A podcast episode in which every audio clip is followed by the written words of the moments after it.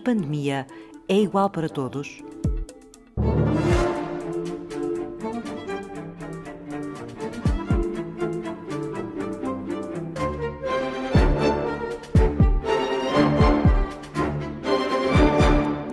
esta doença, que no princípio até parecia ter um aspecto de, entre aspas, ajuste social, na medida em que parecia atingir primeiro os grupos sociais mais favorecidos, e a razão para isso é simples, é porque esses eram mais móveis e, portanto, no momento inicial, no acidente, são de facto as pessoas que fazem deslocações ao Oriente e aqueles que estão próximos, que provavelmente são atingidos a primeira vez, mas ultrapassado esse momento, esta doença, como outras doenças contagiosas, acabam por atingir com mais intensidade os grupos menos favorecidos. Jorge Malheiros é investigador em Geografia Humana e Políticas Urbanas da Universidade de Lisboa. Os cidadãos não se distribuem dentro da cidade ao acaso. Nós facilmente nos lembramos, quer no Porto, quer em Lisboa, de bairros ou freguesias que associamos às classes mais favorecidas e de bairros ou freguesias que associamos às chamadas classes populares ou classes menos favorecidas, a segregação na cidade, a organização desigual do espaço, acaba por se traduzir também em maior propensão, maior risco de contágio em determinadas áreas, normalmente as áreas onde está a população mais desfavorecida.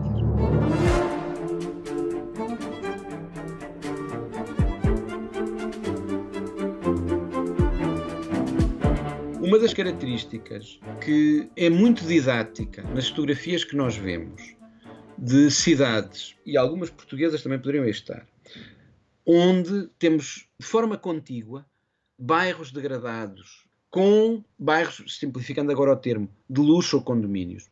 A densidade construída, a densidade de pessoas, é muito maior do que nos espaços que são construídos para as classes sociais mais elevadas se a transmissão de uma doença contagiosa se prende com a possibilidade de contacto, viver em áreas degradadas ou viver em áreas com melhor qualidade urbanística tem de imediato um impacto na saúde pública. Há áreas onde a higiene urbana é muito mais intensa e há áreas onde ela é muito mais frágil. São normalmente ou populações idosas pobres ou populações mais pobres que aí residem. O risco associado à crise económica e social que decorre dos impactos de travagem associados ao, à, à Covid-19 acaba por fazer com que sejam aqueles que têm um rendimento mais baixo tenham maior suscetibilidade à perda das suas habitações.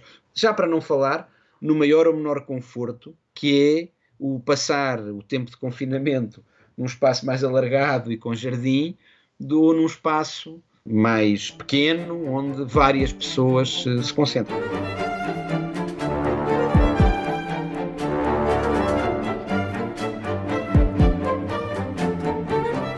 Vemos que na cidade são os grupos mais desfavorecidos e que vivem nas áreas urbanas com menos qualidade e que trabalham com maior risco de contacto, a terem um maior potencial para serem atingidos pela doença, isso faz-nos refletir. Esta ideia do medo, por exemplo, nós estamos em casa, estamos no nosso bairro, não devemos contactar muito com outros espaços, é, por exemplo, contrária à presença no espaço público. E o espaço público é essencial muitas vezes, porque a cidade caracteriza-se precisamente pelo facto das pessoas muito diferentes, do ponto de vista étnico, social, homens e mulheres, etc., se poderem misturar pessoas muito diferentes contactarem umas com as outras. Nós já estamos numa cidade que é segregada. Temos bairros onde vivem a população mais favorecida, bairros onde vive a população mais favorecida, bairros onde estão as classes médias, bairros onde se concentram mais imigrantes, bairros onde não há imigrantes, bairros onde há imigrantes uh, europeus e com mais dinheiro. Já assistimos nos últimos anos a este processo, de alguma forma, de tomada do centro por parte da turistificação associada ao alojamento local e também à reabilitação de edifícios que depois são colocados no mercado para os grupos sociais mais favorecidos, retirando do centro a possibilidade de residência das classes média-baixa, mesmo classe média, a partir do momento em que as pessoas se refugiam mais nas suas casas e saem menos, a procura por outros bairros, o ir a outros bairros ou ir para outros espaços desaparece e, portanto, perde-se a lógica de combater a segregação e, portanto, há um risco se o medo se impuser e se nós, com base eh, nas regras de mercado de acesso ao solo urbano e de mercado de acesso à habitação, nos entrincheiramos cada um no seu bairro e no seu espaço e, de alguma forma, deixarmos de ter em conta as outras áreas, não contribuindo de forma nenhuma nem para, para melhorar os espaços que estão pior, nem partilhando as, as nossas vidas urbanas. E torna-se mais injusta, porque os sítios de melhor qualidade reforçam essa sua característica e os sítios mais desfavorecidos tenderão a, ficar cada vez mais distantes. Esse é um risco. Para além de uma outra nota aqui, havendo menos gente na cidade e no espaço público, sendo a cidade menos utilizada, a ideia de risco está mais presente no nosso imaginário. Não há gente, eu estou menos protegido. Se estou menos protegido e vivo numa área mais favorecida, eu não quero ir a outros espaços, esses espaços de vida pública coletiva, porque sei que neste momento não está lá ninguém e, portanto, o risco de eu lá passar é maior. Esta é a primeira pandemia com transmissão global significativa. E como são os grupos mais desfavorecidos, os mais atingidos, a pandemia neste momento mostra-nos isso. Mostra-nos que nos Estados Unidos ou na Suécia, que são os afro-americanos no primeiro caso e os imigrantes no segundo, que mais sofrem com a pandemia, vivem precisamente nas áreas mais degradadas e estão nos trabalhos onde o risco também de pandemia é maior. Mostra-nos que neste momento em Portugal grupos vulneráveis, como os idosos, e neste momento também os trabalhadores em empregos menos qualificados, são hoje mais suscetíveis à doença do que os outros grupos.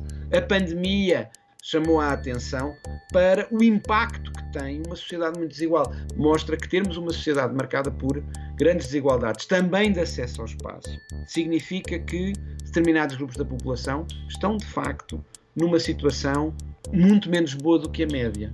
A sociedade não se tornou desigual com a crise pandémica da Covid-19. Ela já era assim. A crise pandémica tornou-a mais evidente e, porventura, mais profunda.